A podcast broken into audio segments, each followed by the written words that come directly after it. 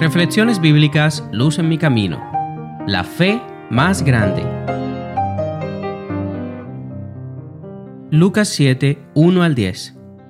Cuando terminó de hablar al pueblo, Jesús entró en Capernaum. Había allí un centurión cuyo siervo, a quien él estimaba mucho, estaba enfermo, a punto de morir. Como oyó hablar de Jesús, el centurión mandó a unos dirigentes de los judíos a pedirle que fuera a sanar a su siervo. Cuando llegaron ante Jesús, le rogaron con insistencia, Este hombre merece que le concedas lo que te pide. Aprecia tanto a nuestra nación que nos ha construido una sinagoga. Así que Jesús fue con ellos. No estaba lejos de la casa cuando el centurión mandó a unos amigos a decirle, Señor, no te tomes tanta molestia, pues no merezco que entres bajo mi techo. Por eso ni siquiera me atreví a presentarme ante ti. Pero con una sola palabra que digas, quedará sano mi siervo. Yo mismo obedezco órdenes superiores y además tengo soldados bajo mi autoridad. Le digo a uno, ve, y va, y al otro, ven, y viene. Y le digo a mi siervo, haz esto, y lo hace. Al oírlo Jesús se asombró de él, y volviéndose a la multitud que lo seguía, comentó, Les digo que ni siquiera en Israel he encontrado una fe tan grande. Al regresar a casa, los enviados encontraron sano al siervo.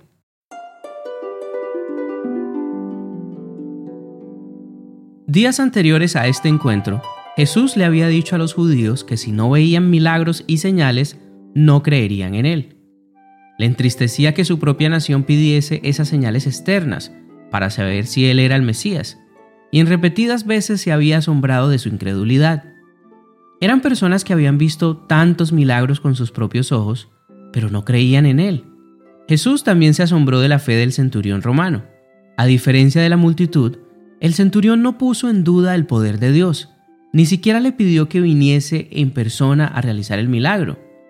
No había visto a Jesús, no lo conocía en persona, pero las cosas que había oído le habían inspirado a creer.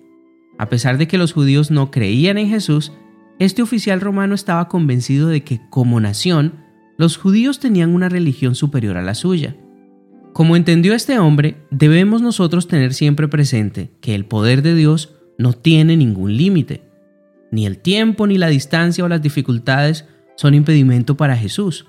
Solo la fe es lo único que se interpone entre nosotros y el poder de Dios.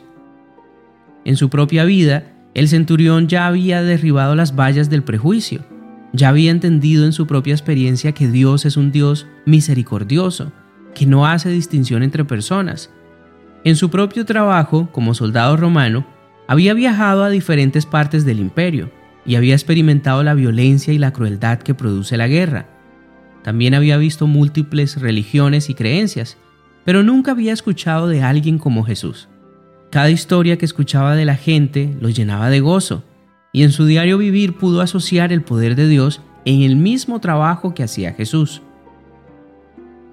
El centurión comprendió que el poder de Dios no tiene ningún límite, y así como él tenía poder para mandar a sus propios siervos y ellos hacían lo que él pedía, Jesús, al ser el Hijo de Dios, tenía un poder infinito y no habría nada imposible para él.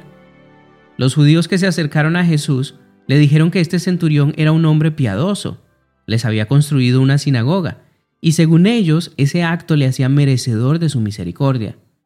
Pero ellos estaban equivocados. Es verdad que el centurión era dadivoso, pero ni él mismo se sentía digno de ir a Jesús. Las cosas que había vivido en su vida hacían que se sintiese indigno de estar ante la presencia del Salvador. Así que mientras los judíos veían en Jesús un predicador fanático, él veía en Jesús al Mesías, al Hijo de Dios. Lucas 7:9 dice, al oírlo, Jesús se asombró de él, y volviéndose a la multitud que lo seguía, comentó, Les digo que ni siquiera en Israel he encontrado una fe tan grande. Lo impresionante del centurión es que él no confiaba en su propia bondad, su argumento para acercarse a Jesús era su gran necesidad, y la necesidad no era suya. Él quería que su siervo fuera sano. Su fe lo hizo buscar a Jesús como la única oportunidad de salvación. No creyó en nuestro Señor solamente como un predicador, sino como el Salvador de su vida. Y por supuesto, Jesús tenía razón. La fe de este hombre era inmensa. Era la fe más grande. Y es la misma fe que Dios desea para nosotros. El centurión llegó a todas estas conclusiones al escuchar lo que las demás personas decían de Jesús. Nunca lo había visto, pero su testimonio era suficiente para creer en Dios con todas sus fuerzas. Esa es la fe que Dios quiere que ejerzamos todos los días, una fe que nos ayude a ver a Jesús como Él es, como el Hijo de Dios. La sociedad en la que vivimos hoy no es muy diferente a los días de Jesús. Hoy en día la mayoría de personas no creen en Jesús. Si verdaderamente creyesen, el mundo sería totalmente diferente. Por eso hoy quiero invitarte a meditar en el poder de Jesús. Además de que no tiene límites y puede cumplir cualquier necesidad que tengas, es gratuito. Lo único que necesitas para que Jesús te ayude en tu vida es vivir por fe. No tenemos nada que ofrecerle a Dios a cambio de la salvación, pero su misericordia es tan grande con nosotros que todo lo que le pidamos se hará una realidad, solamente en el nombre de Jesús. Luz en mi camino es un podcast de Oíd Ministerio Cristiano, producido por Fe.